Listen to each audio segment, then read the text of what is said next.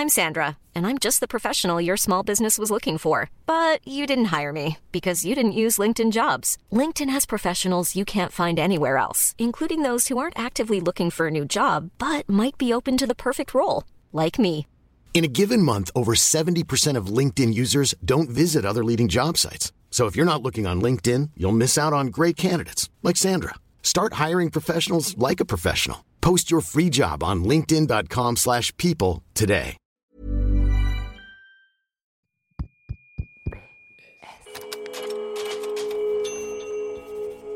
Chère école, une série de post-scriptum. Le podcast qui ouvre un nouveau dialogue.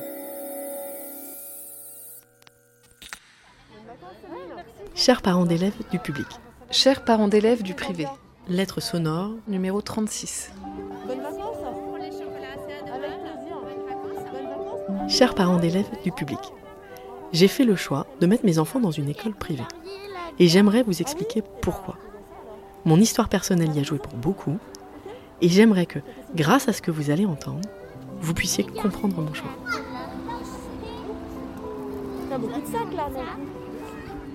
Moi, je m'appelle Julie, j'ai 43 ans, j'ai trois enfants qui ont euh, 7, 5 et 1 an.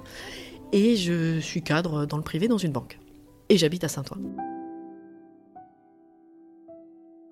Alors on s'est rencontrés, nous, euh, en 2009. On habitait tous les deux à Paris. On s'est installés à Paris et puis on a eu la chance de trouver cette maison à Saint-Ouen. En gros, on a acheté deux fois plus grand en achetant à Saint-Ouen qu'à Paris. Mais euh, à l'époque, oui, il y avait cette... Moi, quand je disais qu'on avait acheté une maison à Saint-Ouen, mais les gens me regardaient comme si j'étais, folle furieuse, quoi. Comme, ah bon, mais tu vas habiter à Saint-Ouen, mais c'est extrêmement dangereux, tu vas te faire agresser. T'as pas peur quand tu sors le soir du métro pour rentrer chez toi? Ah bon, mais euh, mais il y a des commerces. Enfin, c'était une espèce d'image complètement folle, même des fantasmes quasiment. Donc, euh, mais quand je disais, bah oui, mais enfin bon, moi j'ai acheté deux fois plus grand et moi j'aime bien vivre dans de l'espace. J'ai envie d'avoir des enfants et que tant qu'à faire, autant qu'ils aient de la place pour euh, jouer et s'amuser et voilà. Mais euh, oui, oui, il y avait vraiment une image assez, euh, étonnante, qu'il y a moins aujourd'hui.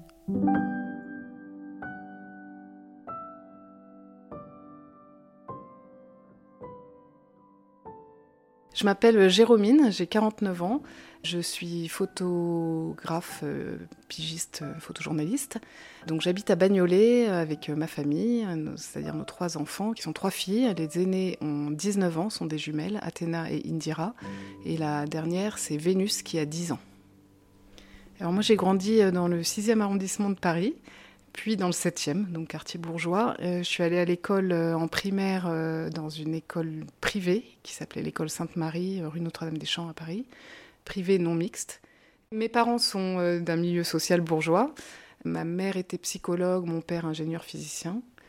En fait, à cet âge-là, euh, tu te poses pas de questions sur si c'est normal d'être dans le privé ou pas, ou pourquoi. Je, enfin, je pense que je savais même pas que j'étais dans le privé. Euh, Il n'y avait pas de garçons.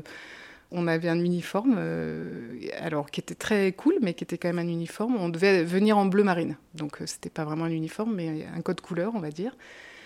Quand je le raconte maintenant, ça, ça paraît dingue, mais moi c'était pas un problème à l'école et j'ai gardé euh, plusieurs amis de cette époque-là. Et euh, à partir du collège, je suis allée au collège public de quartier, qui était le lycée Montaigne, enfin collège lycée Montaigne. C'est vrai que c'est étonnant que je sois aussi attachée à l'école publique alors que j'ai eu un primaire euh, dans le privé très heureux et sans problème. Mais je n'imagine pas deux secondes que j'aurais pu mettre mes enfants dans le privé. Enfin, moi maintenant, c'est inimaginable. Jérômine et Julie sont toutes les deux mamans de trois enfants dans le 93. Elles ne se connaissent pas, mais elles pourraient très bien être copines. Pourtant, si leurs routes venaient à se croiser, il y aurait peut-être un froid. À la question Et toi, tes enfants, ils vont où à l'école? Jérômine répondrait avec fierté Dans le public. Et Julie dirait avec assurance Dans le privé. Face à ce dialogue qui pourrait être difficile, voire impossible, même les amitiés les plus fortes volent en éclats, on a proposé à ces deux mamans d'élèves de s'adresser l'une à l'autre. Charlie a rencontré Jérômine et moi, Alice, j'ai rencontré Julie. Alors pour ce qui concerne la scolarité, moi, le cheminement, j'ai envie de dire, il était déjà fait dans ma tête, avant même d'avoir des enfants, dès qu'on s'est dit qu'on viendrait habiter à Saint-Ouen, parce que J'ai grandi euh, dans le sud des Yvelines, donc euh, une petite ville à côté de, de Trappes. J'ai eu la chance de grandir dans une maison, donc avec un jardin et tout ça, donc ça c'était euh, tout à fait sympathique. Et mes parents, ma mère était soignante dans une clinique et mon père travaillait dans une banque. Je suis allée à l'école publique, collège public, qui était ni excellent ni mauvais, normaux, mais il s'avère que la carte scolaire étant scalée, je me suis retrouvée au lycée à Trappes. Donc j'ai adoré mes, années euh, de lycée à Trappes. En revanche, moi j'ai eu le bac, je suis arrivée en classe préparatoire à Versailles, et là j'ai eu l'impression d'avoir un autre bac que les autres. J'avais pas fait la même scolarité que les autres, j'avais pas passé le même bac, quoi. Je venais d'une autre planète, littéralement. Je pense que pour plein de cursus, aller à Trappes, ça m'aurait suffi. Sauf que moi, je suis allée en prépa, donc un, dispositif d'élite. Et c'est là où le mur, il est, euh, le mur, il est dingue. Conseil de classe du premier trimestre de ma première année de prépa, le bilan, c'était bah, elle a quand même un gros retard, mais on va lui donner sa chance. On va lui donner sa chance parce qu'elle vient de trappe, la pauvre. Ça m'a rendu hystérique, ce commentaire. Et en même temps, c'était la réalité. Parce que j'étais mais absolument pas au niveau de la classe. Mais absolument pas. Mais moi, j'ai dû mais, travailler deux fois plus que les autres, et pas pour euh, être meilleur que les autres, juste pour franchir le fossé. quoi. Il y avait des élèves qui faisaient des phrases, je ne comprenais pas de quoi ils parlaient. Ils avaient des références culturelles dont je n'avais jamais, mais jamais entendu parler. Je me souviens d'une élève qui fait une intervention en cours de philosophie sur je sais pas quoi, je me souviens plus du sujet, qui lève la main et qui dit oui, mais je ne sais qui, type totalement inconnu, dont je n'avais aucune idée, euh, dit à ce sujet, sort une phrase, je ne connaissais aucun mot. On pourrait avoir l'impression que je tire le trait, mais pas tant que ça, en fait. Et moi, une fois encore, je viens pas d'un milieu euh, CSP ou je sais pas quoi. C'est juste qu'effectivement, il y a les gens qui sont allés euh, dans des grands lycées, et puis il y a les autres. Et je faisais partie des autres. Donc, euh, Trapp, ça m'a apporté énormément de choses. Vraiment une diversité culturelle, une, richesse, une capacité à, comprendre les choses en, en y étant. C'est toujours facile de dire ah, je comprends pas pourquoi ils brûlent des voitures. Oui, mais va te balader dans les terrains vagues, entre les tours enfin où il n'y a rien à faire, où pour aller quelque moindre endroit, il n'y a pas de transport, où tout est compliqué. Et encore Trappes, c'est pas si mal relié que ça par rapport à certains coins du 93. Mais donc ça donne une conscience, ça donne un regard. Mais le problème, c'est que d'un point de vue strictement scolaire, la claque est quand même euh, assez violente. Moi vraiment, j'avais l'impression d'avoir eu un autre bac que les autres, quoi.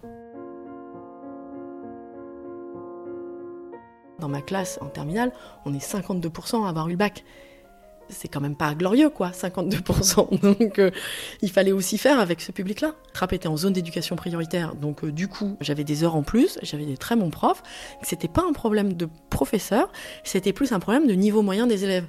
Donc moi j'avais des élèves dans ma classe qui avaient 22 ans. Donc la blague c'était que la maternelle était en face, on disait bah bientôt on pourra déposer nos enfants avant de venir au lycée. Donc c'est juste ça, c'est cette réalité là. Donc euh, moi je pense que j'ai juste fait le programme qui permettait d'avoir le bac, et les autres, ils ont fait le programme du bac, plus les six premiers mois de la classe prépa. Donc pour moi, au moment où on a pris la décision de venir habiter à Saint-Ouen, tout de suite, j'ai dit à mon mari, on va se renseigner sur les écoles, parce que si les écoles, ça veut dire l'équivalent de ce que moi j'ai vécu que sur le lycée, s'ils doivent vivre la même chose, alors ce sera dans le privé, parce que moi, ce n'est pas envisageable que j'impose à mes enfants de vivre ça, alors que je le sais et que je l'ai vécu moi-même. Quand on ne l'a pas vécu soi-même, je peux entendre qu'on ne se rende pas compte.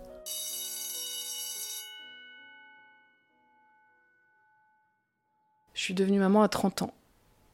C'est marrant parce qu'on avait une image assez différente, Aladdin, mon mari et moi, parce que moi j'ai grandi euh, donc en quartier bourgeois, euh, Paris-Centre. Aladdin est né en France de parents tunisiens et s'est retrouvé, je crois, vers ses 15 ans euh, dans une cité à Poissy qu'il n'a pas apprécié.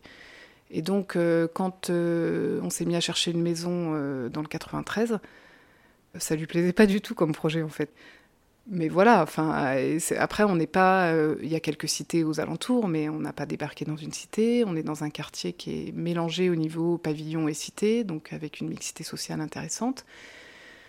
Mais c'est vrai que lui, euh, c'était pas son rêve.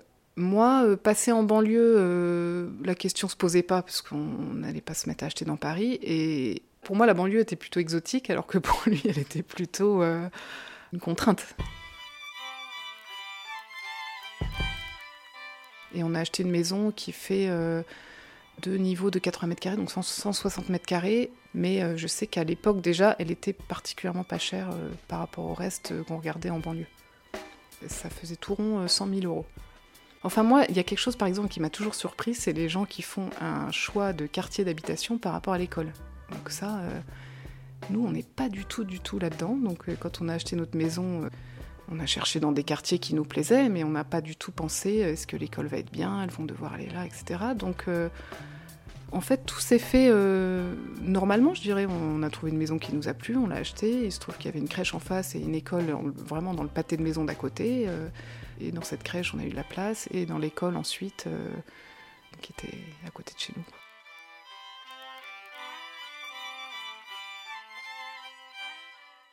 Donc nous, on est arrivé dans un quartier où je pense qu'on est à peu près maintenant les plus anciens de la bande d'amis. Donc on a dû arriver dans les premiers on peut se cataloguer de bobos parisiens qui débarquent en banlieue. Et après sont arrivés d'autres qui sont devenus des amis avec lesquels on a construit beaucoup de choses hyper intéressantes dans le quartier, parce que c'est un quartier euh, populaire. Non seulement c'est un quartier populaire, mais en plus c'est un quartier qui est loin des transports en commun et qui est loin des commerces. Enfin, c'est pas un quartier vivant au niveau euh, vie collective. voilà, il n'y a pas tellement de bars, il n'y a pas de boutiques, il n'y a, rien. Et donc, on est obligé, si on veut passer des moments sympas, de faire des choses et de construire. Et donc, on a monté un jardin partagé. On a, dans ce jardin partagé, on a monté une bibliothèque de rue parce qu'il n'y a pas de jardin pour les enfants sortant de l'école. On trouvait ça important que quand les gens, les mamans ou les papas sortent de l'école avec leurs enfants, qu'ils aient un endroit où pouvoir aller. Et donc, euh, j'ai été euh, assez présente euh, dans les parents d'élèves en primaire, donc c'est-à-dire maternelle et élémentaire. On s'est souvent battu pour euh, qu'ils ne ferment pas une classe. En fait, en REP, je crois que c'est 24 élèves par classe. Donc, nous, on restait toujours vigilants à ce qu'il reste 13 classes dans l'école. REP, c'est réseau d'éducation prioritaire. Et voilà, moi c'est vrai que j'ai trouvé ça fatigant de constamment devoir, euh, enfin régulièrement en début d'année ou en juin, devoir aller euh, à Bobigny et batailler pour dire oui, il y a peut-être deux élèves en moins dans l'école, mais s'il vous plaît, laissez-nous les 13 classes parce que c'est important que les élèves soient pas trop nombreux dans la, classe. Et il y a les remplaçants quand les profs sont absents, et ça arrive fréquemment qu'il y ait des profs absents, que ce soit euh, une maladie courte ou un congé maternité, et qu'on doive se battre pour obtenir euh, un remplaçant. Et donc en début d'année, tu as à peu près le remplaçant qu'il faut, mais plus tu avances dans l'année et plus il y a de d'instit euh, absents en Seine-Saint-Denis, et ben moins tu as de remplaçants disponibles. Et donc tu te retrouves avec des élèves qui, au lieu d'avoir euh, un remplaçant, ben, se retrouvent dispatchés dans les autres classes et donc avec des classes euh, surchargées. Ok. Alors. Alors, tu, tu la lis Tu la connais ou tu l'as dit Je t'explique. Ah oui, explique-moi. Ce que j'ai compris. En fait, la guerre de 14 elle a éclaté en Bosnie déjà. Et euh, euh, donc euh, la Serbie, enfin quelqu'un de la Serbie, je sais plus son nom, mais il y a quelqu'un de la Serbie qui a qui a lancé une bombe sur le carrosse de l'archiduc et l'archiduchesse.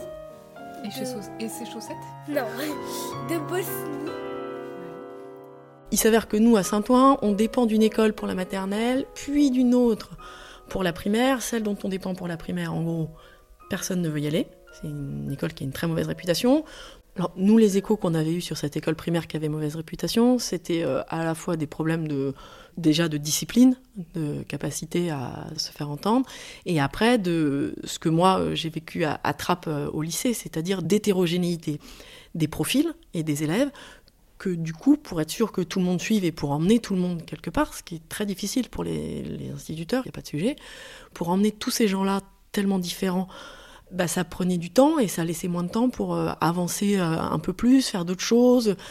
En fait, le problème, c'est que avec mon expérience, le moindre check dans ma liste, tout de suite, je me disais non mais c'est bon, on arrête. Donc j'ai pas envie d'aller plus loin. Donc par ailleurs, tous les gens qui ont fait le choix du public autour de nous à Saint-Ouen, tout le monde se fait domicilier chez des copains pour pouvoir rester dans l'école primaire qui suit l'école maternelle qui est très bien. Alors moi, les gens à Saint-Ouen qui contournent la carte scolaire en se faisant domicilier pour être euh, dans la bonne école primaire, puis dans le bon collège euh, à Saint-Ouen, non, je ne parle pas d'hypocrisie. Parce que euh, le fameux principe du avant j'avais des principes, maintenant j'ai des enfants, c'est une réalité, il faut se le dire. Et non, je ne suis pas du tout, dans le jugement, je comprends complètement. Moi, je pousse le phénomène à son paroxysme, puisque carrément, je vais dans le privé à Paris.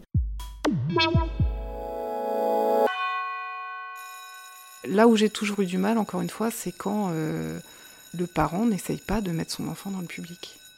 C'est important de défendre l'école publique parce que s'il n'y a plus d'école publique, c'est trop injuste. Enfin, euh, on ne peut pas avoir des écoles payantes euh, uniquement, c'est pas possible. Si ça reste un choix, tant mieux.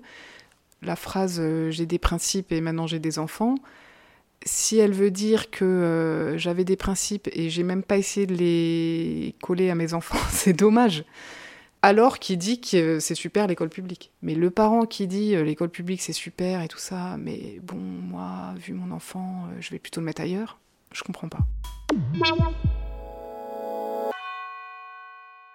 Alors, on a beaucoup discuté euh, là-dessus avec mon mari. Il était très orienté, non, non, école publique, on va là où on habite, etc ça, plus l'image très négative qu'il avait euh, de l'enseignement privé, où en gros on allait se retrouver entouré euh, de gens, enfin avec leur robe à smock et puis euh, les petits mocassins et puis très cato, ambiance la manif pour tous quoi. J'ai eu un peu de mal à le convaincre et en même temps il a entendu ça, il m'a dit écoute on essaye parce que c'est important pour toi et on voit. Et on a eu la chance d'avoir une place dans une école privée à Paris dans le 18e, donc pas loin de Saint-Ouen. On a eu un très très bon contact avec la directrice. Donc du coup, euh, mon mari était le premier euh, étonné de ce bon contact. En fait, il m'a dit ah c'est étonnant. Je pensais qu'on allait être beaucoup plus jugé, etc. À l'époque, on n'était pas mariés. Il pensait que ça allait faire tout un patacouette, euh, pas du tout. Notre fille était baptisée, mais il pensait qu'on allait demander un certificat de baptême, etc. Pas du tout. La directrice lui a expliqué que de toute façon, on prenait tous les enfants, quelle que soit leur religion. Enfin, moi, mon mari était persuadé qu'on allait être cerné par des gens euh, mariés, qui allaient à la messe tous les dimanches, euh, qui étaient un peu casse-pieds, qui jugeaient tout le monde. Euh. et en fait, pas du tout. Il a rencontré des gens très ouverts d'esprit, qui faisaient plein de métiers très différents. Enfin, voilà, des gens qui sont des gens comme nous, au final. Et il y a quatre messes dans l'année, c'est pas le bout du monde. Enfin, il y a aussi des problèmes de discipline, il y a aussi, enfin, faut pas se leurrer, c'est pas le monde de oui-oui, quoi. Il n'y a pas que des enfants euh, parfaits, euh, qui ne posent aucun problème de discipline. Il y a de tout, c'est très divers. Par enfant, ça coûte 1100 euros de frais de scolarité et 900 euros de cantine. Donc ça coûte 2000 euros par an et par enfant. Alors nous, on a pris cette décision-là parce qu'on était capable effectivement de payer euh, ces sommes-là. Effectivement, au bout du troisième, ça va finir euh, par faire un peu de sous, mais euh, bah, on préfère, euh, moi je préfère ça et pas me faire des vacances folles à l'autre bout du monde, plutôt que de me faire des vacances folles à l'autre bout du monde et pas payer l'école. On pouvait se le permettre, et après il y a effectivement un petit arbitrage qui se fait sur des choses autres, mais qui nous convient.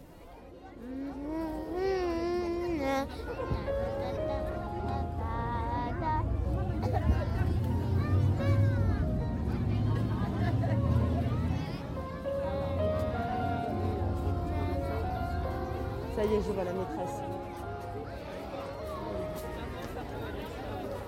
On n'a pas de crayons à la maison. Est-ce qu'on a des crayons à la maison? Bah, Bien sûr. Bien sûr. Chère maman d'élève du privé, je t'écris de Bagnolet, où nous vivons en famille depuis presque 20 ans avec nos trois filles. J'aimerais te parler de leur scolarité. Mais que te dire puisqu'il n'y a rien de spécial à raconter? Nous avons juste traversé la rue pour aller à l'école publique du quartier. C'était simple et évident. Chaque année, pendant dix ans, nous nous sommes battus avec d'autres parents pour éviter des fermetures de classe. Chaque année, pendant dix ans, nous nous sommes battus pour que des professeurs absents soient remplacés. C'est vrai que c'était fatigant et parfois décourageant. Aussi aurions-nous pu partir dans une école un peu plus loin en espérant trouver plus de calme. Mais nous aurions alors perdu l'énergie et la générosité des enseignants qui ont fait aimer l'école à nos trois filles. Elles auraient perdu leurs amis de quartier qu'elles se sont fait grâce à l'école. Et puis surtout, en fait, la question ne se posait pas puisque nos filles étaient heureuses à l'école. Mais ça, on ne l'aurait pas su si on n'avait pas tenté cette aventure. Bon, c'est surtout sur le collège que la question se en fait. C'est Grosso modo, on était parmi les premiers à, devoir inscrire nos filles au collège. Et derrière, euh, personne n'est venu dans ce collège. Personne de la bande, euh, très peu, sont allés au collège travail de Bagnolet. J'étais forcément un peu déçue parce que c'est vrai qu'on se dit euh, c'est en mettant tous nos enfants dans le collège que les choses vont changer et qu'il y aura plus de mixité sociale. Pour le côté, allez, on change les choses et on y va tous ensemble j'ai aucune leçon à donner à personne et euh, je savais qu'il n'avait pas bonne réputation pour le coup. Autant sur la primaire, je me suis jamais posé la question, autant euh, sur le collège, oui, je savais qu'il n'avait pas bonne réputation, mais j'avais pas de raison de faire des stratégies pour ne pas y aller. Je me suis dit, on y va, on verra bien. Et vu qu'on y est allé et que ça s'est très bien passé et qu'elles ont été très heureuses, une fois que c'était parti dans ce collège, on y restait donc la première année de sixième, moi j'ai découvert euh, une équipe de profs hyper motivés qui étaient là depuis hyper longtemps et euh, très euh, dynamiques, faisant des projets comme dans beaucoup de collèges de REP. Mais en fait, c'est là-dessus que j'ai été surprise. C'est que moi, dans ma tête, l'image que j'avais des collèges de banlieue, c'était que les profs n'étaient pas contents d'y être et attendaient juste de partir ailleurs. Et c'est pas du tout ce que j'ai vu au collège travail. J'ai vu des, des, équipes de profs qui étaient là depuis 10 ans ou 15 ans et contents d'y être. Et effectivement, je crois que c'est un peu plus tard que mes filles ont dû me raconter des ambiances de classe où euh, je me suis dit, oula, ça devait être euh, quand même bruyant, tendu, euh, voilà, mais à partir du moment où elles, travaillaient bien et que ça les empêchait pas de bosser, c'est pas grave. Et elles s'en plaignaient pas. je pense qu'elles ont appris au collège, moi je me dis qu'elles ont appris à bosser dans une ambiance pas forcément très studieuse et que ça c'est important. Et surtout, elles ont appris à être dans une mixité sociale intéressante pas si mixte que ça, parce qu'en fait, elle n'est pas du tout mixte. La mixité sociale euh, n'existe pas vraiment dans ce collège, mais il n'y a pas tellement de classes sociales supérieures qui vont euh, au collège travail. Pas assez. Chère école publique, merci parce que tu m'as permis de grandir et tu m'as fait découvrir la laïcité dans un milieu pourtant très religieux et dans lequel je me posais beaucoup de questions aussi sur le fait que j'étais athée par exemple. Merci parce que tu étais proche de chez moi. Et cher école publique, j'ai toujours aimé ta dimension sociale. J'ai pu rencontrer de nouveaux gens tous les jours. Merci. Donc, je m'appelle Indira, j'ai 19 euh, ans. Euh, je suis la fille de Jérômine, une des deux euh, sœurs jumelles. Et donc, moi, j'ai fait ma scolarité de A à Z dans le public. Et donc, du coup, aujourd'hui, je suis étudiante à la fac de Diderot et je fais de la psychologie. je suis en deuxième année. Et voilà, j'adore ça. J'ai un meilleur ami qui est parti à Paris dans un collège semi-privé, je crois. Mais moi, je me suis jamais posé la question et j'étais très contente d'aller euh, à, travail du coup dans mon collège du secteur euh, public.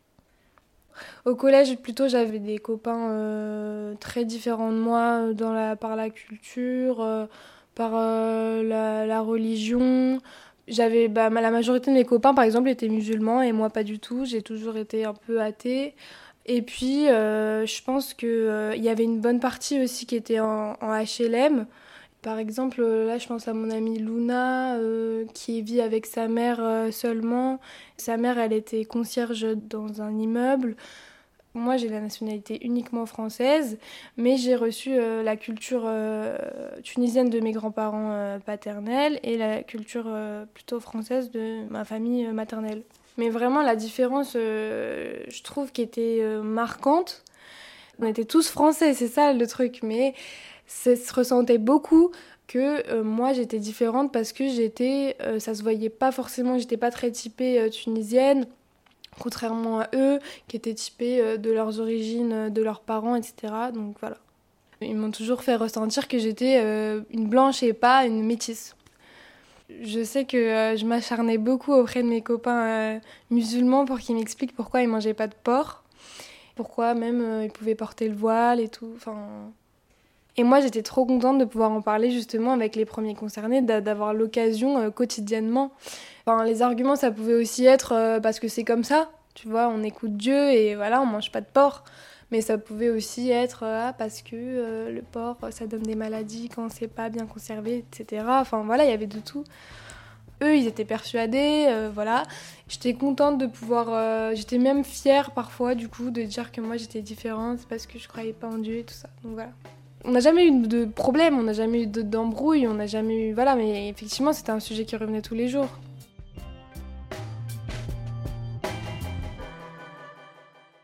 Pour résumer la situation, euh, en espérant pas être trop dans les clichés, euh, mes filles, quand elles rentrent à la maison, elles me disent euh, Moi, je traverse la cité d'à côté sans aucune crainte et je suis à l'aise, je dis bonjour à tout le monde et c'est bien normal. Et ça, j'en suis très fière.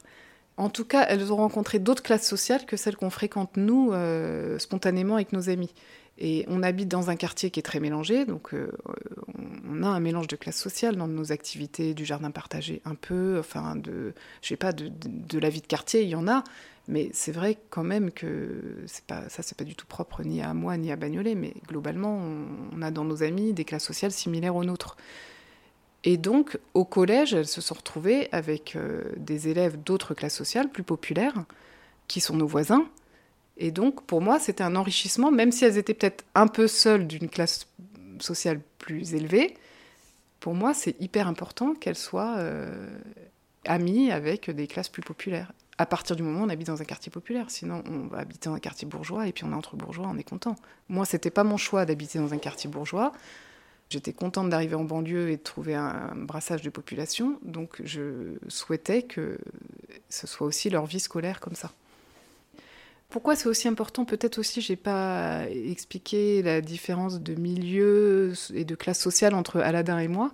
Lui est donc né en France de parents tunisiens et moi euh, bourgeoise euh, de Paris. Donc forcément, il y, a des différences. Euh.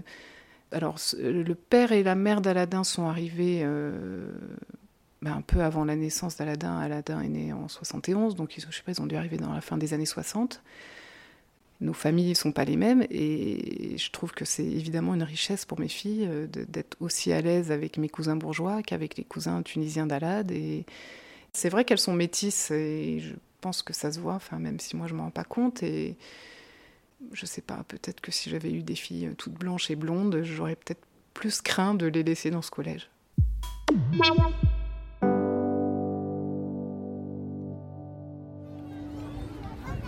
L'impression que le CE2 n'arrive pas, mon ami. Alors effectivement, les enfants ne sont jamais confrontés à la mixité sociale à laquelle enfin, que, que moi j'ai connue je ne peux pas cocher toutes les cases, je ne peux pas tout avoir. Et donc le reste, ça viendra. Et après, la, mixité euh, sociale peut se faire différemment. Alors elle ne se fera pas au quotidien comme ça peut se faire à l'école, mais euh, tant pis.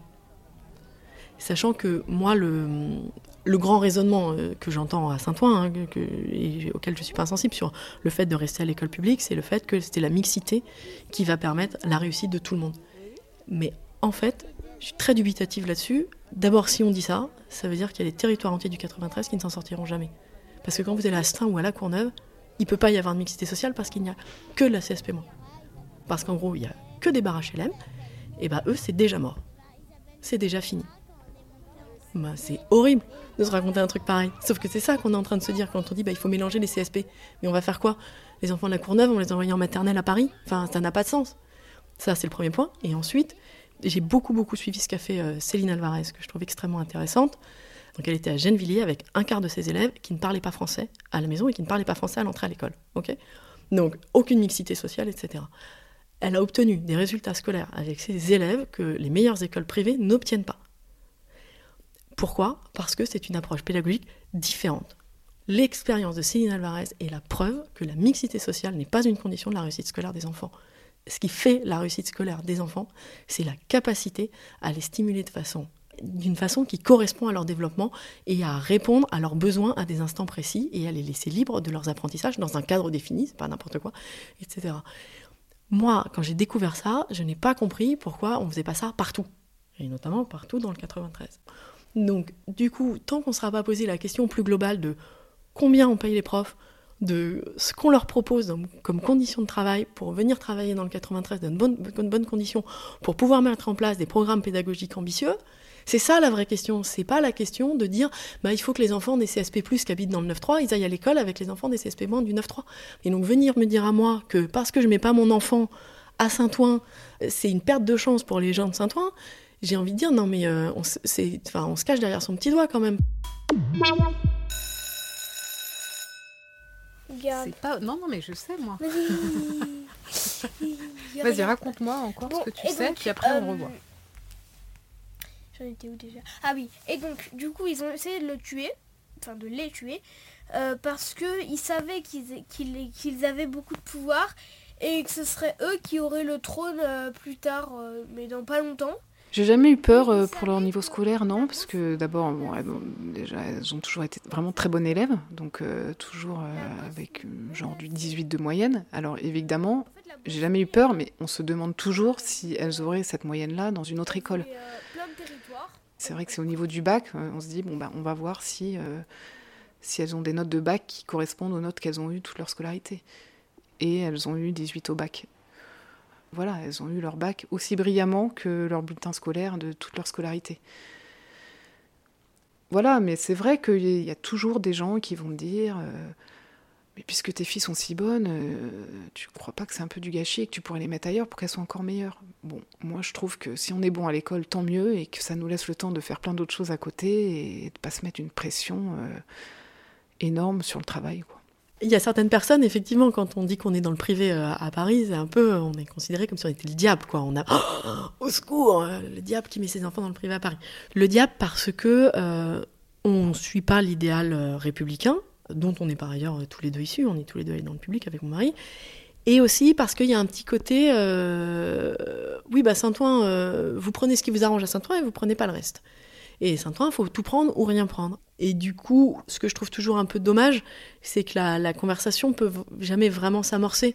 Parce qu'en fait, les gens sont tellement convaincus que c'est pour faire euh, de l'entre-soi, qu'on est bien content de venir à Saint-Ouen, mais qu'on veut pas prendre ses écoles, que du coup, il n'y a pas de débat qui peut s'amorcer. Et je trouve toujours ça un peu, euh, un peu frustrant, parce que je dis pas que ma position est la meilleure, et je juge pas les gens qui font différemment, mais euh, je pense qu'il y a quand même des choses dans ce que je viens de dire qui sont audibles et qu'on peut comprendre parce que je, suis vraiment très à l'aise avec les raisons pour lesquelles on y est. Et donc, en général, quand on me demande et tes enfants, ils sont où? Généralement, je- avec des gens de Saint-Ouen, je dis bah, moi, je fais partie des très méchants qui ont mis leurs enfants dans le privé à Paris. Donc voilà, souvent ça dédramatise un peu le truc, ça, fait rigoler un peu les gens. Moi, à chaque fois, je leur dis mais voilà ce que moi j'ai vécu. Parce qu'effectivement, souvent, moi je leur dis mais vous avez une approche qui est théorique, vous ne l'avez pas vraiment vécu. Vous ne savez pas ce que c'est d'arriver dans une classe et de vous dire Ok, j'ai eu un autre diplôme que les autres, je ne suis pas légitime là où je suis. Mais du coup, il leur manque peut-être, de mon point de vue, hein, il leur manque l'approche un peu subjective de ce que ça veut dire pour leurs enfants dans 10 ans. C'est juste que si par hasard il y avait des soucis, ils auront toujours ce doute-là. Moi, j'ai réussi à un prix humain de travail, euh, de pas voir les copains, de pas sortir, de tout ça. Donc je, je souhaite ça à personne et donc a fortiori encore moins à mes enfants. Je trouve que nos enfants ont la chance de vivre plein de choses à côté de l'école, en dehors de l'école, et que si jamais il y a des choses euh, qui se ratent à l'école, je me fais aucune inquiétude sur l'apprentissage. Elles l'auront un jour ou l'autre. euh.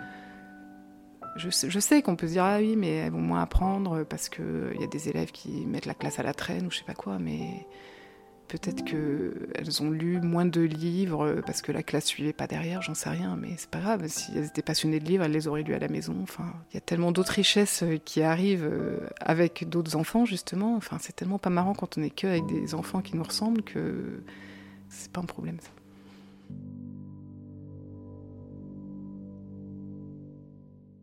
Vous venez d'écouter Chère École, une série signée Postscriptum qui ouvre un nouveau dialogue à l'école. Chère École, c'est un nouvel épisode chaque mois. Si vous avez aimé écouter cette histoire, retrouvez toutes nos lettres sonores sur votre appli de podcast. Vous pouvez vous abonner à Postscriptum et n'hésitez pas à nous mettre des étoiles. Hi, I'm Daniel, founder of Pretty Litter. Did you know cats tend to hide symptoms of sickness and pain? I learned this the hard way after losing my cat, Gingy. So I created Pretty Litter, a health monitoring litter that helps detect early signs of illness by changing colors, saving you money and potentially your cat's life. Pretty Litter is veterinarian developed, and it's the easiest way to keep tabs on your fur baby's health right at home. Go to prettylitter.com and use code ACAST for 20% off your first order and a free cat toy. Terms and conditions apply. See site for details.